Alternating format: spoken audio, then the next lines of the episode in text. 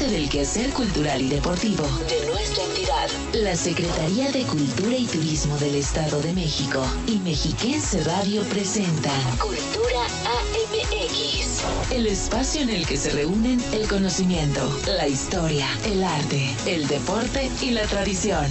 Cultura AMX.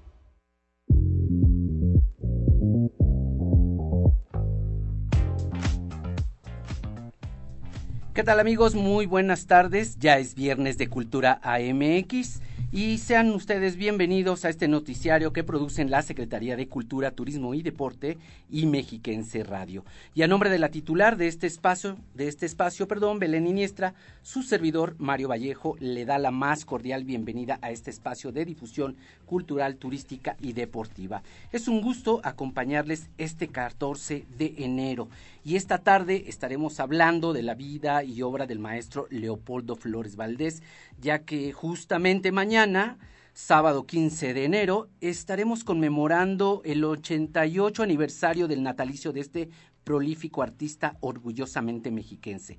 Y para platicar sobre este extraordinario artista, estará con nosotros aquí en el estudio su hija Deni Flores para platicar de algunas anécdotas y del legado artístico con el que contamos en la entidad, lo que nos ha dejado este maravilloso artista mexiquense.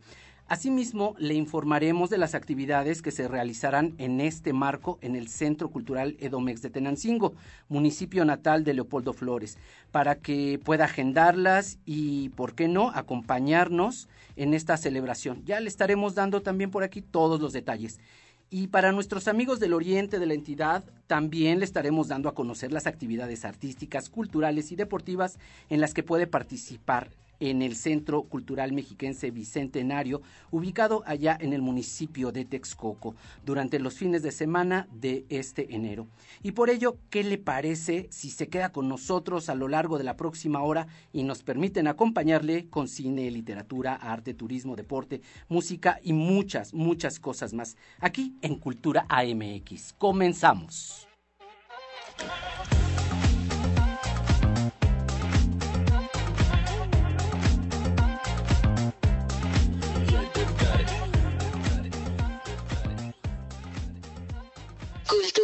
AMX. Y entrando en materia, ¿qué le parece si conocemos un poco más acerca de la vida y obra del destacado artista mexiquense Leopoldo Flores Valdés? Nacido en un 15 de enero de 1934 en la comunidad de San Simonito, municipio de Tenancingo, Estado de México, Leopoldo Flores Valdés desde pequeño parecía un gran genio, ya que a decir de sus compañeros de infancia, mientras ellos se juntaban a jugar con la pelota, como la mayoría de los niños, repentinamente Leopoldo se hacía de lápiz y papel para dibujar cosas de su entorno, demostrando mayor interés por dibujar que por jugar. Su talento por la pintura lo llevó a la Escuela Nacional de Pintura, Escultura y Grabado La Esmeralda en el año 1953, lugar donde después de haberse graduado, obtuvo una beca para continuar sus estudios en la École Nationale Supérieure de Beaux-Arts, en la famosa ciudad Luz que ha sido estandarte de las artes en París. Durante su estadía en Francia fue floreciendo la carrera de Leopoldo Flores, motivando con ello hacerse presente en grandes exhibiciones colectivas y proyectos alrededor del continente europeo, lugar donde vivió de cerca algunos conflictos sociales que quedaron plasmados en su obra.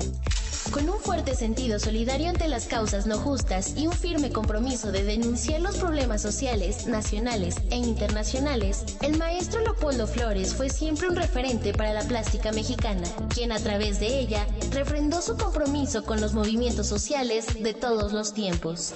Con la intención de hacer llegar el arte a toda la población, Flores planteó una utopía, crear una ciudad museo sacar el arte de los museos, es decir, realizar un arte abierto, un arte para todos. Y como muestra de ello, la capital del Estado de México cuenta con sus dos obras más representativas, el Jardín Botánico Cosmovitral, con su protagonista el imponente Hombre Sol y Aratmósfera, que abarca las escalinatas, gradería y un lecho rocoso del Cerro de Coatepec, haciendo un mural de 10.000 metros cuadrados. Leopoldo Flores iluminó y le dio vida a Toluca con su monumental cosmovitral, cuyo edificio de estilo Art Nouveau Cuenta con vitrales de 28 colores que no solo eran de México, sino traídos de otros países como Bélgica, Italia, España, Alemania, Francia, Canadá y Estados Unidos.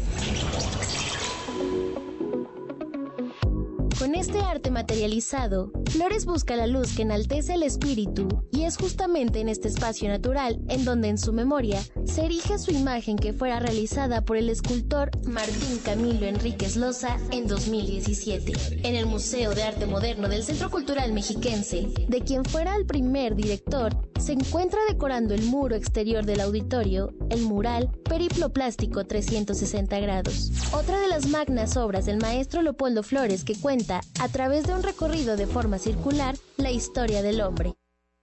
Escena es la historia de la pintura mural y sus primeras manifestaciones de la pintura rupestre. Más adelante están presentes los temas religiosos con Adán y Eva al pie del árbol de la vida, observados por cuervos negros, animal con profundo significado dentro de la obra de Leopoldo Flores. Posteriormente, la crucifixión de Cristo es una de las que más llama la atención por el dramatismo que imprime con el manejo de las líneas y colores. La historia de la conquista y la guerra de independencia también están presentes, como un homenaje a los indígenas mártires que en 1811 fueron fusilados en la plaza principal de Toluca, luego de la batalla del 19 de octubre en el Cerro del Calvario. Leopoldo Flores plasma magistralmente sentimientos de angustia, miedo, coraje y tristeza, así como el duelo y finalmente la resignación, hasta llegar a la paz de aquellas formas que envueltas en un manto blanco, continúan su camino ascendente hacia otro espacio. Con motivo del bicentenario de la independencia y centenario de la Revolución Mexicana, Flores realiza para el gobierno del Estado de México el mural La Independencia de México, al interior del Palacio del Poder Ejecutivo. De manera narrativa y cronológica, da cuenta de los episodios más significativos de este proceso social. Fue Leopoldo Flores, gran pintor, muralista y escultor, quien gracias a su legado artístico ha logrado dar identidad cultural al Estado de México. Hoy por hoy es considerado un heredero del muralismo nacional, orgullosamente mexiquense. Cultura AMX. Y la charla con... Pues ya estamos de regreso y ¿qué cree, eh, estimado Radio Escucha? pues ya estamos aquí con Denny Flores. Como les había comentado al inicio de este espacio, pues nos va a platicar, se acerca con nosotros y nosotros la buscamos también para que nos platique esta vida y obra del maestro Leopoldo Flores, un nombre universal, como se tituló alguna de sus últimas exposiciones, y recordamos la obra plástica del maestro. Pero bueno, más bien, Denny, bienvenida. Muy, muchas gracias por aceptarnos esta invitación y pues lo que queremos prácticamente es que más allá de la obra artística del maestro, nosotros quisiéramos platicar contigo acerca, sí de su obra, pero sí también de la parte íntima del maestro. Tú eres su hija, tú conviviste, tú sabías sus emociones, sus enojos, sus gustos, sus prácticas cotidianas. Y entonces eso está reflejado prácticamente también en el desarrollo de una obra plástica que ha trascendido a lo largo del tiempo, ¿no? Y, justamente como seguramente lo escucharon en la cápsula, la obra cumbre del maestro Leopoldo Flores, pues es ese cosmovitral que se encuentra ubicado en el centro de la capital del Estado de México, pero además referente ya no solo nacional, sino internacional, como el primer eh, vitral más grande del mundo. Denny, bienvenida. Platícanos acerca del maestro, de esos gustos particulares en la familia. Muchísimas gracias por la invitación, te agradezco muchísimo. Y bueno, eh, como usted, tú sabrás, bueno, es el vitral, el cosmovitral, el vitral más grande no religioso a nivel mundial, considerado. Es correcto, y además, pues lo tenemos en el Estado de México, lo tenemos en la capital del Estado de México. Orgullo, de verdad. Y no solo eso, nosotros podríamos hablar, insisto, de la obra plástica del maestro, ¿no? Este, esta obra que está plasmada en el Estado Universitario de la Universidad Autónoma del Estado de México, también en Toluca. Claro, tenemos bastante obra en, eh, en, la universidad y no nada más en la universidad. Tú empiezas a recorrer el centro de Toluca y vas a encontrar Cosmovitral, te vas hacia Palacio de Gobierno, ves el mural de Palacio de Gobierno, te vas hacia la Cámara de Diputados, encuentras los murales que hizo en la Cámara de Diputados. eh, te vas al Hotel Morelos, encuentras otro mural en la Alianza Francesa y así empezamos a recorrer, ¿no? Porque fue una, eh, un artista que él quería que su obra fuera conocida no nada más en los museos, sino que su obra saliera y por eso tan es así que hizo el mural Pancarta y Arte Abierto, Arte para Todos.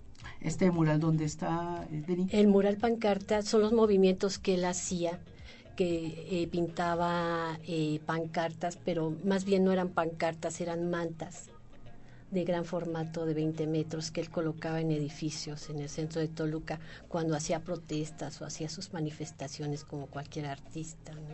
Entonces él, empezaba a salir de, de, su casa, de la casa de ustedes, de casa de estudio, Leopoldo Flores, donde él vivía con mi mamá, y salía con sus mantas y la gente se le empezaba a unir, ¿no? Y hay muchas fotos y muchos recuerdos, yo creo que de gente de Toluca, donde ubicaba estas mantas, ¿no? Porque eran mantas muy grandes de más de 20 metros que colocaba en los edificios.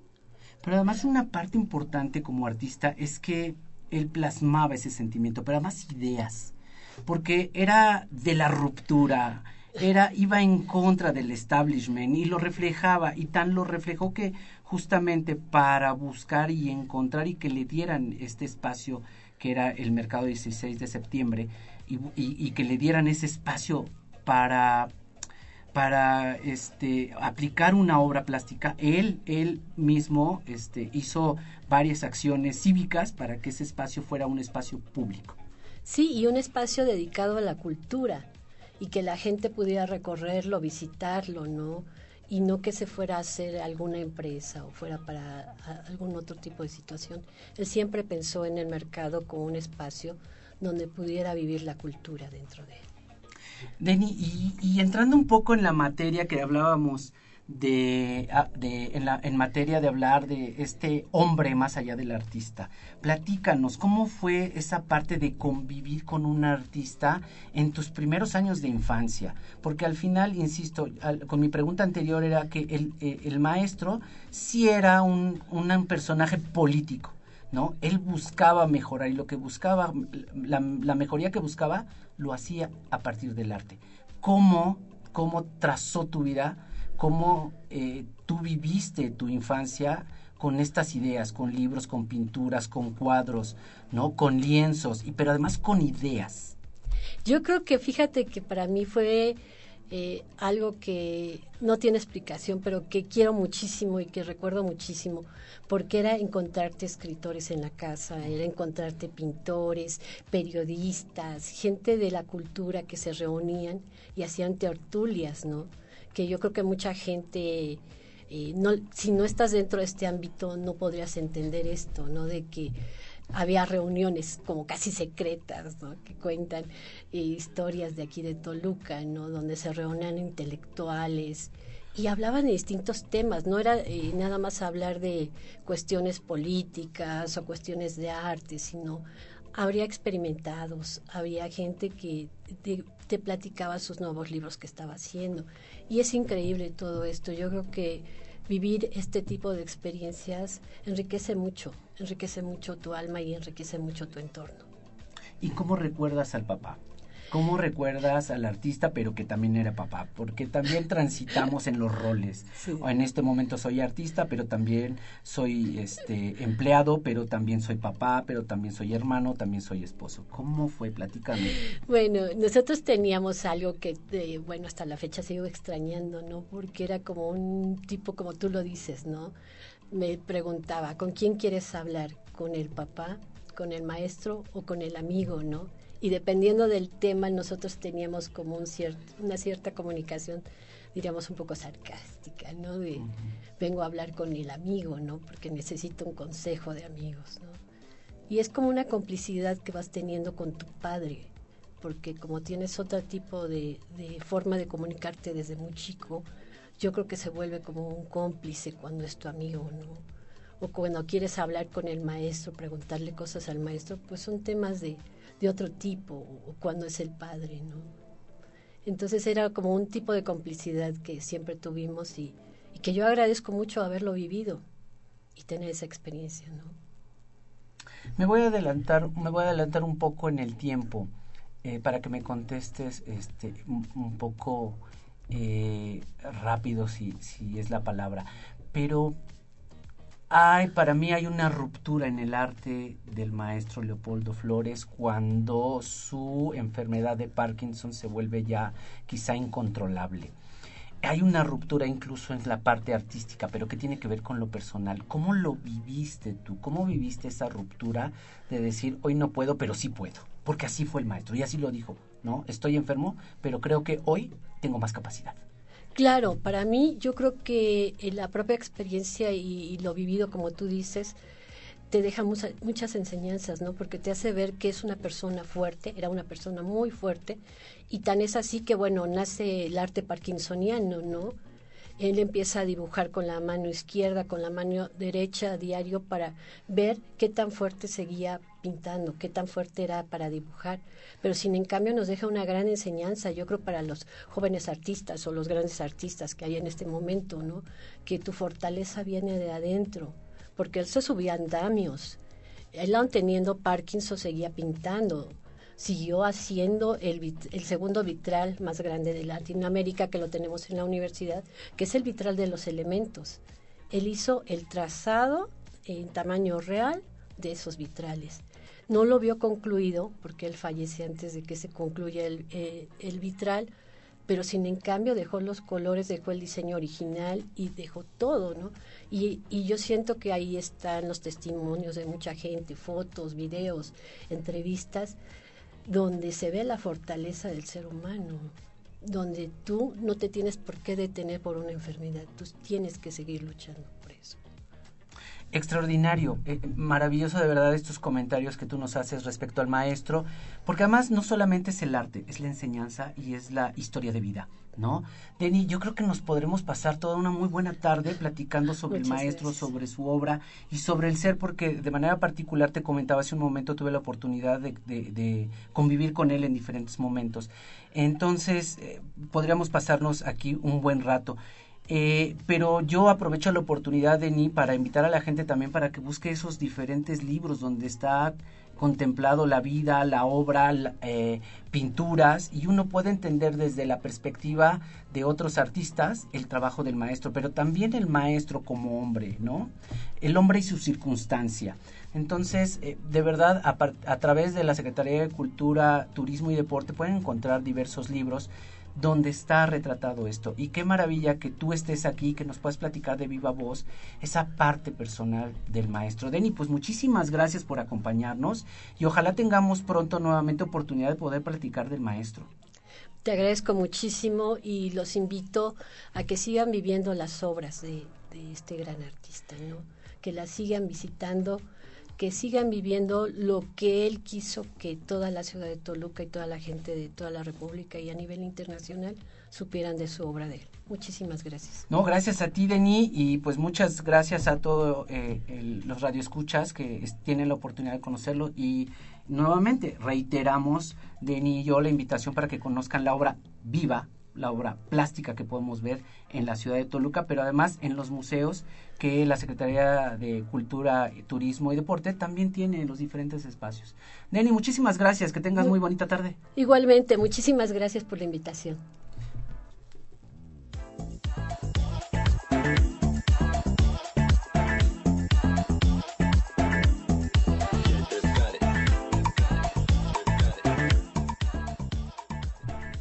Con esta información vamos a un corte, no sin antes recordarle que para mayor información de nuestras actividades, le invito a consultar nuestras redes sociales en Twitter, Facebook e Instagram. Ahí nos pueden encontrar como Cultura Edomex. Vamos a un corte y ya regresamos con más Cultura AMX Radio.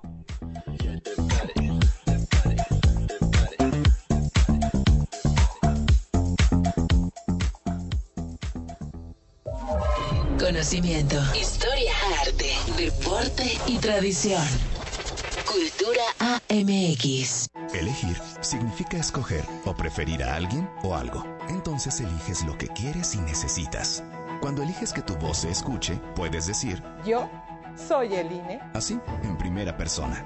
Cuando soy funcionario o funcionario de casilla y cuento los votos, yo soy el INE. Cuando voto y me identifico, yo soy el INE Si tú también debes elegir, elige decirlo con todas sus letras. Yo soy mi INE. Porque mi INE nos une. Los nazis crearon las metanfetaminas para convertir a sus soldados en seres incansables y deshumanizados. Bajo su efecto, el ejército nazi inicia la peor guerra de la historia y crea los campos de exterminio. Hoy el cristal se usa para controlar la mente de jóvenes que buscan placer y la de jornaleros y maquiladores que buscan energía para trabajar día y noche. Busca la línea de la vida. 800-911-2000. Para vivir feliz, no necesitas meterte nada. Gobierno de México. La programación de este horario es clasificación A. Ahora tú decides qué escuchar. Aquí no hay restricción de temas. Tú tienes el control total. Visita nuestra página radio y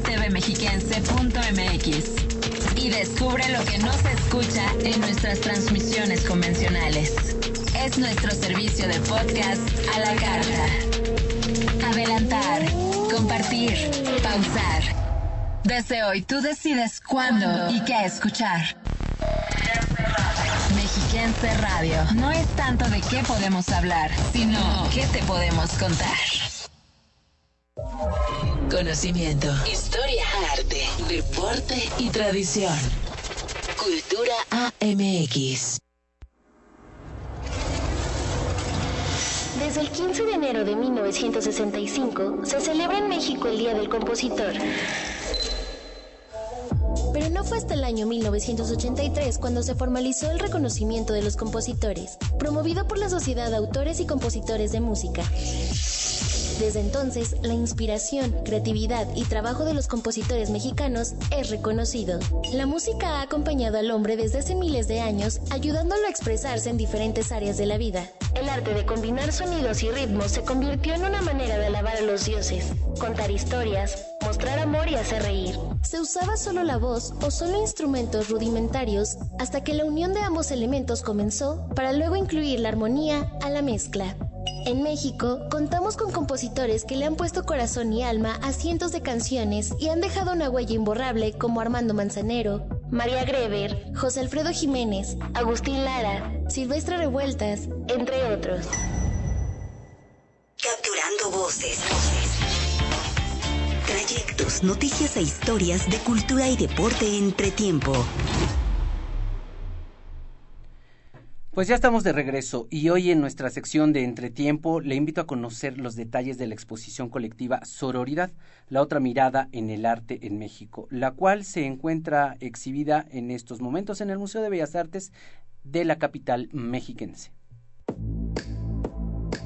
Bienvenidos amigos de Cultura MX Radio, mi nombre es Lourdes Malagón, soy directora del Museo de Bellas Artes y pues es un placer que me acompañen en este momento porque quiero hacerles una gran invitación. Está sucediendo algo muy importante en Toluca y esto que es, es una exposición que está presentada en este museo, se titula Sororidad, la otra mirada al arte en México. Y como su título lo indica, bueno pues hablamos de la sororidad, o sea, las mujeres, la solidaridad, la unión entre mujeres. Y esto viene a partir evidentemente de un tema que es claro en este espacio y es a partir del arte. Y no necesariamente quiere decir que las mujeres hayan estado unidas desde el principio, pero sí tiene que ver con un asunto en donde queremos reconocer y reivindicar el papel de las artistas en nuestro país. Y no solo en nuestro país, sino me refiero las que trabajaron también extranjeras en nuestro país. Esta exposición se conforma por más de 150 obras, 130 artistas que están aquí presentes y que van desde el siglo XIX hasta hasta la época actual. Entonces estamos hablando que pasamos por diferentes estilos y formas de pensar y de crear arte. Por supuesto también en diferentes técnicas porque vamos a ir a pintura, gráfica, escultura, arte objeto, instalación, tenemos textiles, fotografía. Entonces es un abanico muy importante eh, de posibilidades en donde podemos admirar las creaciones femeninas. Tenemos que entender que la mujer en el siglo XIX pues estaba abocada a dedicar dedicarse al hogar. Literalmente para eso se le preparaba para formar una familia. Y bueno, pues hay mujeres que quisieron romper con esta tradición y que tiene que ver que ya no vieron ni el tocar el piano ni hacer una pintura como una de las tantas monerías que haría una señorita del 19, sino que realmente lo tomaron como una profesión y una forma de vida. Algunas mujeres asistieron a la academia porque en 1886 la academia ya abre oficialmente el espacio para que estas mujeres puedan pintar. Pero tenemos otras que no fueron a la academia. Sin embargo, recibieron clases particulares en sus casas y finalmente hicieron una producción artística que hoy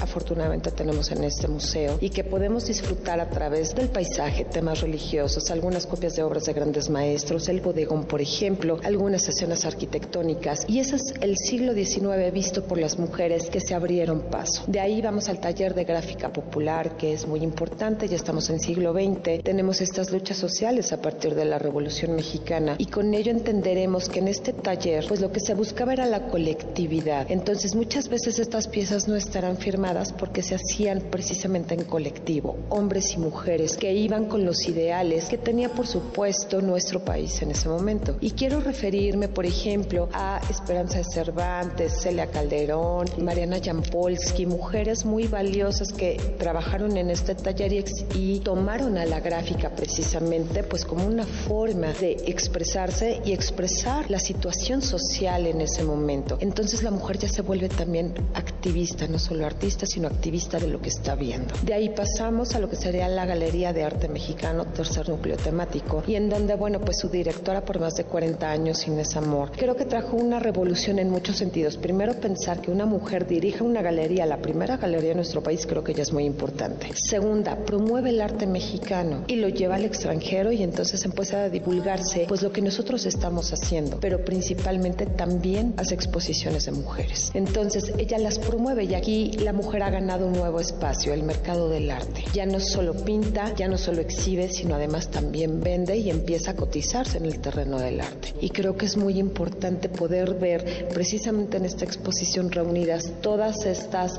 formas de pensamiento, estas inteligencias, estas formas de llevar el junto con sus técnicas y materiales. Es así que quiero invitarlos al Museo de Bellas Artes, ubicado en Santos de Gollado Oriente 102, en el centro de la ciudad de Toluca. Tenemos un horario de martes a sábado de 10 a 6, domingos de 10 a 3. Y no dejemos de lado esta gran oportunidad de reconocer a estas mujeres que sin duda alguna en todos los ámbitos, pero en este caso en el artístico, desde el principio hasta el día de hoy, han trabajado y han luchado por tener un lugar que por supuesto merecen y sin lugar a dudas hacen de este un mundo mejor. Que los espero, vengan con sus familias, estaremos felices de recibirlos.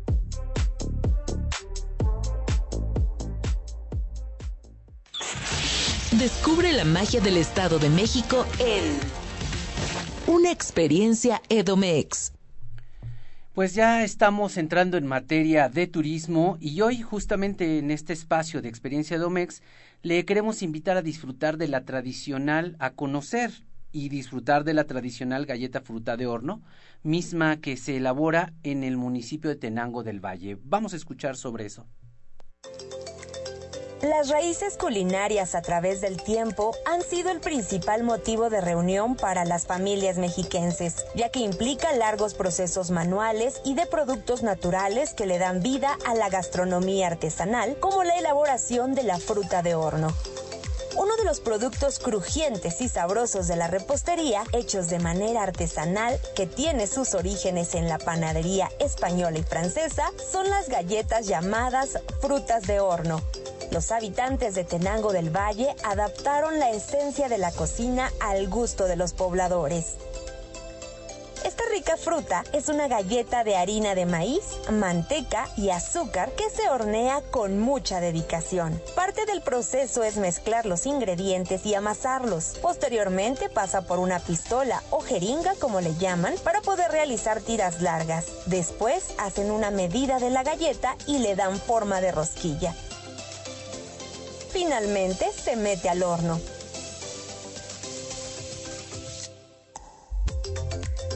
Esta delicia se distingue por estar horneada a la leña, aunque otras personas la prefieren en horno de gas, lo que ha permitido aumentar la producción.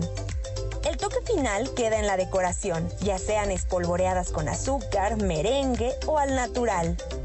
Dentro y fuera de la entidad mexiquense son famosas las galletas frutas de horno, que también han llegado a países como Japón, Estados Unidos, entre otros. Me dedico a la elaboración de la original fruta de horno de Tenango del Valle.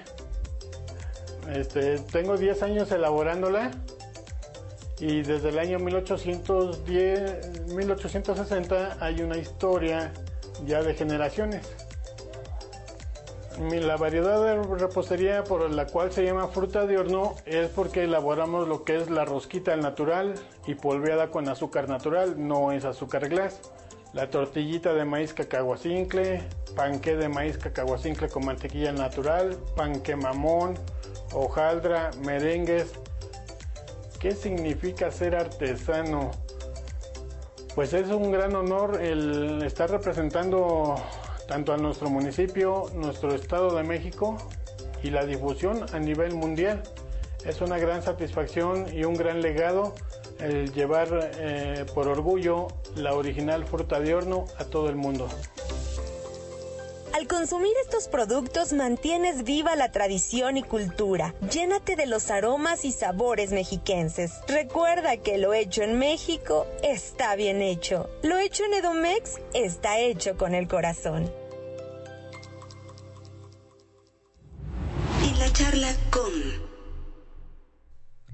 y bueno, pues como ya estamos en este tema del 88 aniversario del natalicio del maestro Leopoldo Flores, la Secretaría de Cultura y Turismo nos invita a todos a formar parte de la jornada cultural que se realizará para conocer al artista y al ser humano detrás de estas obras monumentales como ya comentábamos el Cosmovitral. La cita es en el Centro Cultural Edomex en Tenancingo, lugar donde nació este reconocido artista plástico y vivió sus primeros años de infancia. La cita para esta jornada es del 15 al 26 de enero y todo esto se lleva a cabo con las medidas de sanidad y, por supuesto, con un acceso gratuito. Y para conocer los detalles de la jornada cultural que se estará realizando en el marco de este de esta conmemoración, del natalicio del maestro Leopoldo Flores, pues me da mucho gusto saludar vía telefónica a Rosa Luz Gómez Tagle, directora del Centro Cultural Edomex de Tenancingo. Rosy, muy buenas tardes, muchísimas gracias por tomarnos la llamada. No, muchísimas gracias a ustedes por abrirnos las puertas a cada uno de los que en radio escuchas, eh, abrir las puertas para invitarlos que sean parte de este aniversario del natalicio de Leopoldo Flores. Gracias por este espacio para hacerlos nuevamente la invitación que nos sean parte de esta jornada cultural que inicia el día sábado. Mañana a las 12 horas con una conferencia El Hombre Universal, vida y obra de Leopoldo Flores. Y, y, platícanos un poco más acerca de estas actividades. Dinos que tengo entendido que tenemos diferentes actividades, o sea, es una jornada eh, donde vamos a tener incluso eh, conferencias, pero también una exposición. ¿Nos puedes abundar un poco más en esto, Rosy? Muchísimas gracias. Mira, el día de mañana la conferencia nos imparte eh, Héctor Gordillo Camacho, es una persona que ama Tenancingo. Y pues el maestro Leopoldo Flores, al ser de Tenancingo, pues también deja huella aquí con su obra. En realidad aquí se aprecia mucho la obra de, del maestro y a través de esta jornada cultural conocemos, como bien dices, al hombre, al artista y pues a quien ha mostró siempre fortaleza eh, en toda su vida y un ejemplo, ¿no? Y que también creó una identidad a través de sus obras, ¿no? Como es el Cosmovitral, que yo creo que es lo que nos identifica no al Estado de México a nivel mundial, entre otras obras, ¿no? El día martes vamos a tener una charla de el periplo plástico de Leopoldo Flores, que lo imparte Telma Morales García. Esta obra se encuentra en el Museo de Arte Moderno, ahí la podemos apreciar yo creo que a muchos nos tocó todavía ver al maestro, platicar con él un rato, eh, haciendo esta obra, ¿no? Y es un recorrido, una obra que, pues que tiene mucho simbolismo. Entonces, pues bueno, eso va a ser el, mar, el miércoles 19 de enero a las 5 de la tarde. Eh, luego el viernes, pues bueno, vamos a tener una visita a la exposición de la obra que tenemos del maestro. Es una serie de obras que están en el Centro Regional de Cultura, en el Centro Cultural Edomex Penancingo, que ya son un espacio dedicado a la obra del maestro. En esta vamos a ver, la, eh, se muestra una serie de bocetos de grafito, de tinta sobre papel, y el, la artista ahí expresa sus pensamientos, sus recuerdos, obsesiones, sueños y pesadillas. Y bueno, nos invita a la reflexión, a la cómo es la vida, ¿no? Este, digamos que es fugaz. Entonces vamos a tener esta visita guiada el viernes 21 de enero a las cuatro y media. Y posteriormente, Fernando Dávila Reyes nos ofrece un, música en flores, un recital de piano, pues recordando al maestro, y pues bueno, nos presenta música en mexicana, que es, digamos, recordando toda la sensibilidad que tiene el maestro por México y pues en el mundo, ¿no? Y el día miércoles 26 de enero concluimos con la presentación del libro El hombre contemplando al hombre. Como hace rato escuchaba a, su hija y ya nos platicaba un poquito de la historia, ¿no? Como bien una forma como papá, como como artista, como hombre. Y es como finalizamos con esta presentación del libro pues eh, maravillosas actividades, yo creo que muy interesantes. Nuevamente, como justo lo platicábamos con Denny, uno podría pasar la tarde platicando sobre la obra, la vida del maestro. Y, y sobre todo también ahora para nosotros eh, darlo a conocer, aunque sí su obra magna es el Cosmovitral, pues tiene mucha obra por ahí este, en diferentes lugares, en diferentes espacios, pero además eh, obra de gran calado. ¿no? No, no solo obra pequeña, sino de gran calado. Y entonces yo creo que actividades como estas nos permitirán conocer un poco más, insisto, de la vida y obra del, del, del maestro. Eh, y, y, platícanos, ¿cómo es que se vive esta actividad? ¿Cómo es que se vive ese, eh, esta conmemoración del maestro? Porque al final es un nombre universal, como bien lo decíamos, en Tenancingo. ¿Cómo es la parte que recuerdan al artista en este lugar y sobre todo la parte más importante que realiza tu centro regional? Mira, yo creo que la parte importante que él nace en San Simonito, es un lugar pequeño, un poblado pequeño, y cómo desde niños eh, se busca la, le gusta la pintura, cómo se esfuerza y cómo quiere transmitir esos sentimientos a través de su obra. Y aquí en Tenancingo hay mucho talento también de pintores, de jóvenes que hacen murales a través del grafiti, ya con otras técnicas, porque no no es el grafiti que a lo mejor iniciaba, iniciaba, ¿no? Entonces, yo creo que hemos platicado que si hay una influencia del maestro al, al ver su obra, ¿no? El esfuerzo que él ha hecho a través de su vida, tanto en el extranjero como aquí en, México, eh, su obra. Entonces, pues bueno, sí esperamos y creo que es este, importante este esta semana, esta jornada cultural, pues recordándolo y también con las nuevas generaciones que lo conozcan. Si bien el Cosmovital, como bien mencionabas, es el más grande, pero todos aquellos que somos universitarios, el Estado universitario, esa obra monumental es increíble, ¿no? Y cómo, pues cuánto tiempo tiene también y cómo nos identifica. Yo creo que es la parte, ha sido un hombre que ha marcado identidad porque en cada una de sus obras encontramos, como bien en la universidad, tanto escultura, no solamente como pintor, como muralista, sino también como escultura, y pocas veces a veces lo ubicamos como escultor. Y eso ha marcado también, yo digo que generaciones, no solamente en por eso es importante aquí Tenancingo, porque donde dio sus raíces a, a un hombre que ha luchado desde niño por sus sueños y que fue creciendo y que lo mejor es el caso que ha compartido y lo compartió porque sigue compartiendo a través de su obra este o sea está vivo está compartiendo no entonces eso es lo, importante que sigamos sintiendo, apreciando esa obra viva que nos ha dejado, un gran legado. Sin duda, Rosy, sin duda, y creo que todos estamos de acuerdo en, en, esta parte de la obra que ha dejado y que es y muy importante conocerla. Pues Rosy, te agradecemos mucho la invitación. Recordemos entonces que esta jornada se va a llevar a cabo en el Centro Regional de Tenancingo. ¿De qué fecha? ¿Qué fecha? Eh, de mañana 15 de enero, que es empieza el natalicio de, de Leopoldo Flores, y terminamos el miércoles 26 de enero, que es eh, la presentación del libro, a las 5 de la tarde. Y aparte, mira, aquí sirve venir a un espacio bello que es el Centro Cultural de Domex de Nancingo, y el clima, la gente, la gastronomía, este aquí los esperamos de veras con mucho gusto. Es un clima con casi frío, pero es cálido. Entonces, este, los esperamos, es una vuelta y conozcamos más del maestro Leopoldo Flores. Muchísimas gracias, Rosy. Pues ahí está la invitación. Gracias por aceptarnos esta llamada. Que tengas muy bonita tarde. Gracias. Buenas tardes.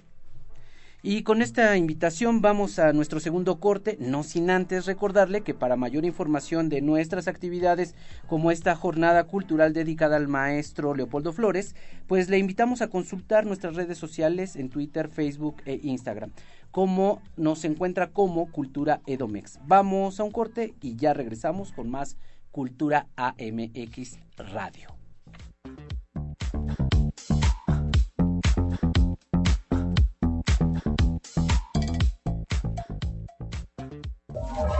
Conocimiento, historia, arte, deporte y tradición. Cultura AMX. Raticida, gasolina, ácido sulfúrico, amoníaco, acetona.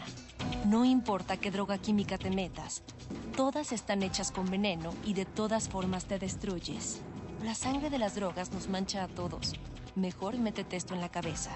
Si te drogas, te dañas. Si necesitas ayuda, Llama la línea de la vida. 800-911-2000. Para vivir feliz, no necesitas meterte nada. Estamos más allá de la radio. Somos un vínculo para ti con el universo digital. En un mundo dominado por hashtags, likes, stories, algoritmos, avatars, tendencias Encuéntranos a un clic de distancia. Escucha todas nuestras frecuencias en dispositivos móviles a través de radio y tvmexiquense.mx. Descubre la música, las voces y el sonido de Mexiquense Radio. En radio y tvmexiquense.mx.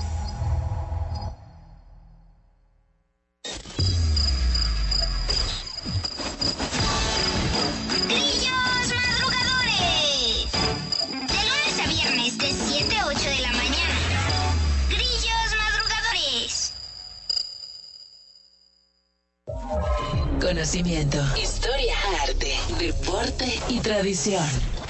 Cultura AMX. El Conservatorio Nacional de Música fue inaugurado un día como hoy, 14 de enero, pero del año 1866.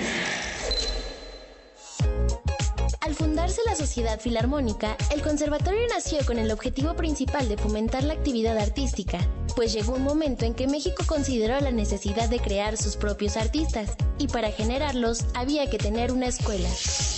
En el conservatorio se imparten las licenciaturas de arpa, clarinete, clavecín, contrabajo, corno francés, fagot, flauta transversa, guitarra, oboe, órgano, percusiones, piano, saxofón, trombón, trompeta, tuba, viola, violín, violonchelo, así como canto, composición, dirección coral, educación musical y musicología. Por la escuela han pasado grandes personalidades como Melesio Morales, Ricardo Castro, Juventino Rosas y posteriormente Manuel M. Ponce, José Rolón, así como Carlos Chávez y Silvestre Revueltas, quienes han dejado a México en alto. En la charla con... Hola, Rodrigo. Buenas tardes, gusto saludarte. Hola, ¿qué tal? ¿Cómo están? Muy buenas tardes. Oye, pues yo contenta de platicar contigo sobre un tema muy, muy interesante, el natalicio de Alfonso Sánchez García. Profesor Mosquito, ¿por qué no nos platicas algo de su, eh, de su obra, bueno, de su trayectoria? Él fue, es un personaje muy importante para el Estado de México. ¿Por qué no nos platicas y nos compartes en este contexto algo de su eh, vida, por favor, si eres tan amable? Así es, pues fíjate que este 15 de enero eh, mi papá habría cumplido 95 años de nacido. Él nació en 1927, así que en un lustro más estaremos celebrando el centenario del profesor Mosquito. Y déjame decirte además que en este año 2022 se cumplen eh, también 25 años de su fallecimiento que bueno, pues desafortunadamente ocurrió el 25 de mayo de 1997. Y, y bueno, pues yo tengo muchos recuerdos eh, personales de mi papá. Yo, yo fui su, su quinto hijo. Él, él tuvo cinco hijos. Eh, mi hermano Alfonso Sánchez Arteche, que muchos conocen, eh, pues un gran escritor. Eh, yo creo que es uno de los grandes escritores vivos que tenemos en el Estado de México.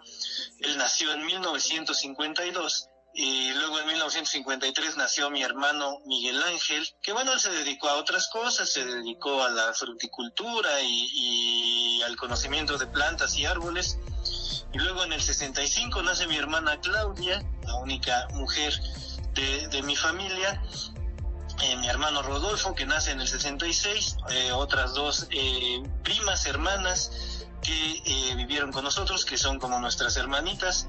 Silvia y, Patricia. Eh, Patti es escritora también. Y bueno, pues yo soy el más chico de 1974. Eh, mi papá decía que yo había sido su último suspiro. Qué barbaridad. Oye, bueno, pues hablar del profesor Mosquito eh, nos llevaría mucho, mucho, mucho tiempo. Fue un, es, es un, una persona, como te decía, muy un personaje muy, muy importante para el Estado de México en muchos, en muchos ambientes platícanos algo que tú quisieras este, acerca de su trayectoria como periodista pues, cultural. Pues mira, mi, papá nació en Calimaya, no nació en Toluca. Él nació en Calimaya el 15 de enero de 1927. Y de muy chico, allá por 1930, se vino a vivir aquí a la ciudad de Toluca. Mi abuelo, el papá de mi papá, Heriberto Sánchez Garduño, era originario de Tenango, entonces por sus ocupaciones pues tenía que estar viajando. De, chico vivió en estas calles que son Santos de Gollado y Sor Juana, ahí en el barrio de San Juan Chiquito. Lo comento porque luego mi papá escribió un libro clásico de Toluca que tú, tú lo has de conocer, que se llama San Juan Chiquito, un barrio de Toluca. Este libro de San Juan Chiquito pues precisamente narra sus orígenes y además pues menciona a mucha gente que luego fue muy conocida eh, en Toluca, por eso mucha gente aprecia este libro, ¿no? Y de ahí él puede entrar a estudiar al internado de la normal, eh, de la normal de profesores, que es la normal que está hoy en Independencia, y pudo estudiar ahí en el internado de más o menos de 1941 a 1945 y ahí se tituló como profesor, pero ahí empezó a escribir en revistas estudiantiles. Y, bueno, terminó la normal, donde tuvo un encuentro muy importante, eh, que posteriormente hablaremos de él, con el profesor Carlos San González, porque pues los dos estudiaron ahí en la normal, aunque con un año de diferencia. Y luego en 1945, ya con su título bajo el brazo, pues se fue a trabajar a México como reportero y ahí comenzó en el oficio periodístico. De hecho, mi papá siempre comentó que más que ser profesor, él era periodista. Y aquí viene la anécdota curiosa. Lo que pasa es que él fines de semana regresaba a Toluca a visitar a su familia porque él vivió 10 años en México, del 45 al 55. Regresaba y luego cuando volvía a sus oficinas, a las redacciones el lunes, llevaba botellas de mosquitos, el tradicional mosquito de Toluca, y entonces algún niño que andaba por ahí, tal vez algún bolerito, y se le ocurrió decir, eh, asociar, ¿no? A ver, este señor es profesor y trae mosquitos, se le ocurrió decirle, ahí viene el profesor Mosquito o ya llegó el profesor Mosquito y a partir de ese momento se le quedó este seudónimo y él lo empezó a utilizar en todos sus escritos. Fíjate nada más. Así es, así es. Y ya después, en el 55 más o menos, vuelve a Toluca y empieza a trabajar para algunos de los periódicos legendarios aquí de la ciudad, El Sol de Toluca, ¿no? Del que fue director algún tiempo, El Noticiero con sus famosos espulgues, El Rumbo,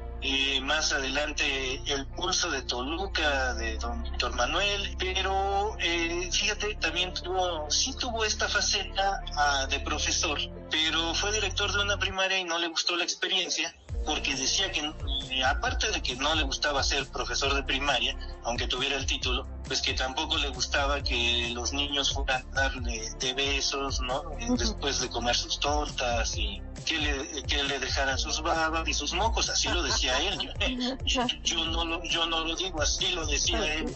Pero entonces empezó a dar clases a niveles superiores a la normal de profesores, a la universidad, al Instituto de Capacitación Magisterial y se dio cuenta de que no había un conocimiento claro de la historia, porque él fue profesor de historia, y entonces se dedicó a escribir la historia del Estado de México. Eh, considero que es el primer autor que toma el territorio mexiquense como objeto de estudio para hacer su historia. Pero igual se siguió dedicando al periodismo hasta que en 1969, y aquí viene otra vez el encuentro con el profesor Carlos Hank, cuando llega a la gubernatura, pues lo lleva como subdirector de prensa y relaciones públicas del gobierno del estado, cargo donde estuvo 12 años, tanto con el profesor Hank como con el, eh, gobernador Jorge Jiménez Cantú.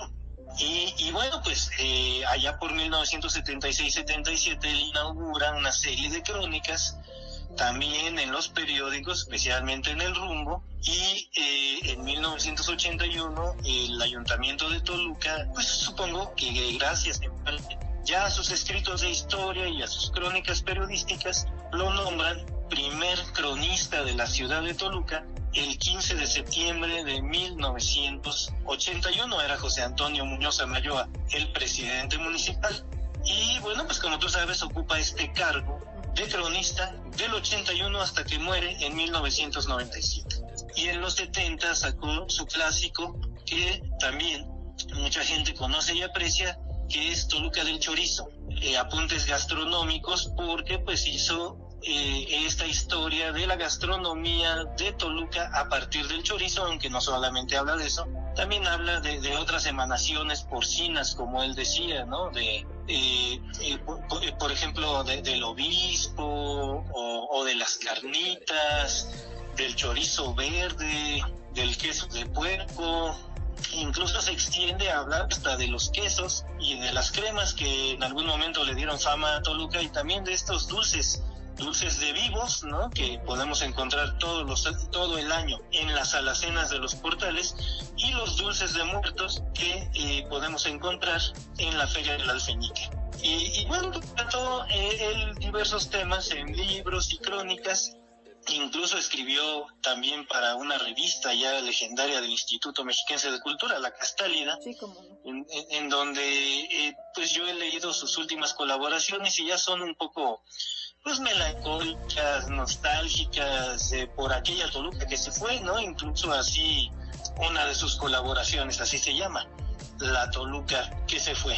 En fin, eh, pues mi papá pasó prácticamente los últimos años de su vida trabajando para el gobierno como asesor en distintas áreas de comunicación social. Nunca dejó de escribir sus colaboraciones semanales, pues te platico de la del Sol de Toluca, pero hizo muchos más libros y, y colaboraciones que pues no nos alcanzaría el tiempo para platicar de todos ellos. Así es, Rodrigo, pues sin duda será un muy buen motivo, ¿no? De, recordarlo en estas fechas tan importantes. Eh, esta persona, este personaje que, dejó tanto y que representa tanto al Estado, que está muy cerca de, las publicaciones como la que nos está sugiriendo del, Fondo Editorial del Estado de México y, y celebrar, ¿no? Celebrar su natalicio de esta forma y estar muy cerca de su legado.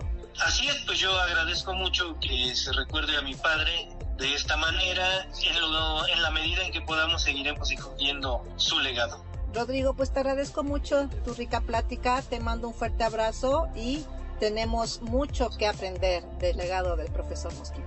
Muchas gracias, un abrazo a todas y a todos. Muy amable, igualmente, gracias Rodrigo.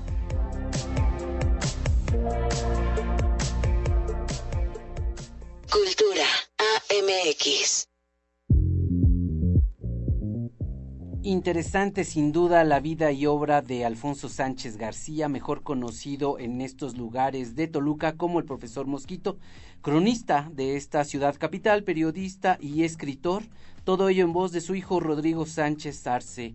Bueno, y con esta entrevista de Patricia Fierro, nosotros cerramos esta emisión de Cultura AMX y no sin antes dejar de invitarle a que nos acompañe en las actividades del programa virtual Cultura y Deporte y Turismo en un clic 3.0 en el cual podrá disfrutar de interesantes conversatorios, recitales, cápsulas, talleres, actividades deportivas y muchas, muchas otras cosas.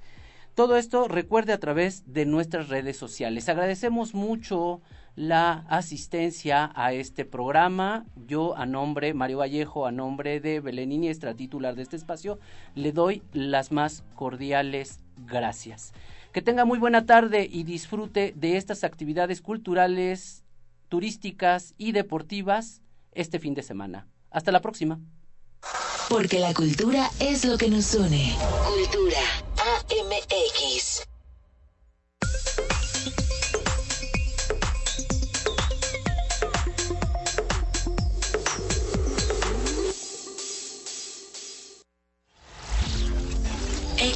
XETEJ 1250 Tejupilco.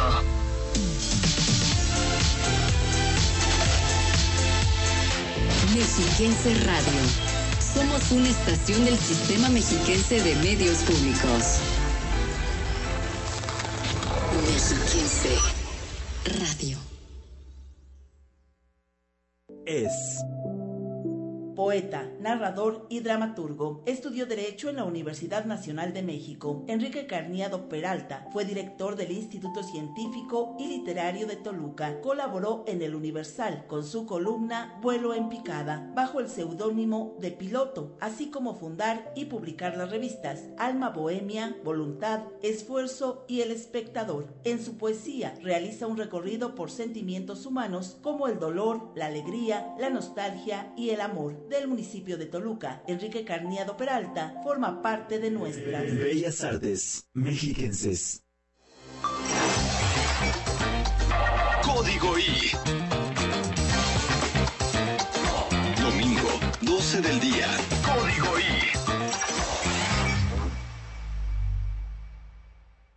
La programación de este horario es clasificación A.